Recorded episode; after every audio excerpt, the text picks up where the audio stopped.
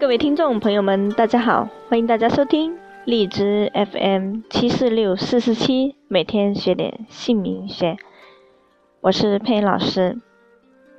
那今天我们要聊的一个生肖是属狗的生肖，在二零一七年丁酉年戌狗。那属狗的今年是亥太岁，整体的。纵观来说，亥太岁做事情呢比较反复，付出多，收获少，流言蜚语，还有犯小人，会受到亲朋好友一些影响，受到伤害，所以以稳为主。比如今年想换工作啊什么的，就要先稳一稳。那我们今天重要讲的就是狗在二零一七年犯太岁，那在名字上的一个分析。如果属狗的名字里面有“鸡”这个字根，有这个字根，它是本身这个相害的格局，相害的格局，在遇到狗跟鸡，今年都是犯太岁，那。这是双重的一个犯太岁，比较严重的啊。那如果名字里面就带有鸡的这个生肖，这个是相伴一辈子的。那如果名字不改的话，他一辈子的名字跟他本命生肖是一个相害的关系。这里面的相害的关系，那就有破坏的磁场，在各方面的运势就会受到不良的影响。那狗本命生肖里面，名字鸡，在二零一七年犯太岁，会加重它的影响力。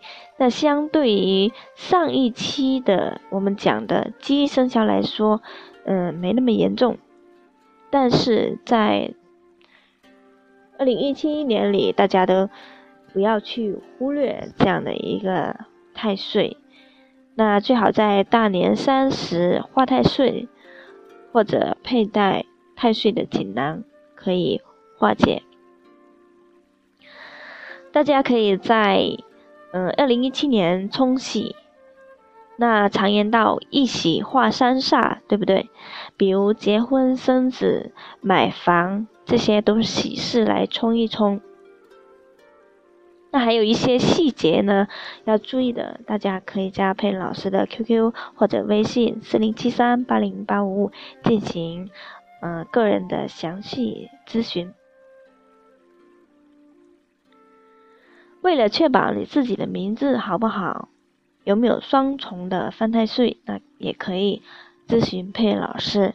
如果有好的名字陪伴的话，那佩老师是恭喜大家可以得到外援的助力，因为名字本身它就是后天的运势，也属于外援。那有后天的名字起得好的话，可以助你在各方面的做事情啊、人缘啊。财运啊，事业上都可以得到非常好的一个助运效果，在犯太岁年也会减弱太岁的影响力，所以一个好名字是非常重要的。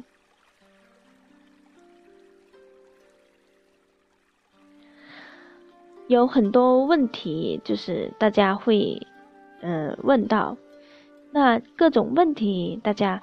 可以留言提问，也可以加佩老师进行咨询，最好是加佩老师进行咨询，因为可以在线很快的回复大家，大家也可以得到更多的了解，了解自己的运势。我们下一期呢会分享另外一个犯太岁生肖是什么生肖呢？就是鼠的生肖。那我们现在就先分享到这里，更多的我们呃在微信或者 QQ 线上进行呃为大家解答。非常感谢大家的收听和关注。谢谢。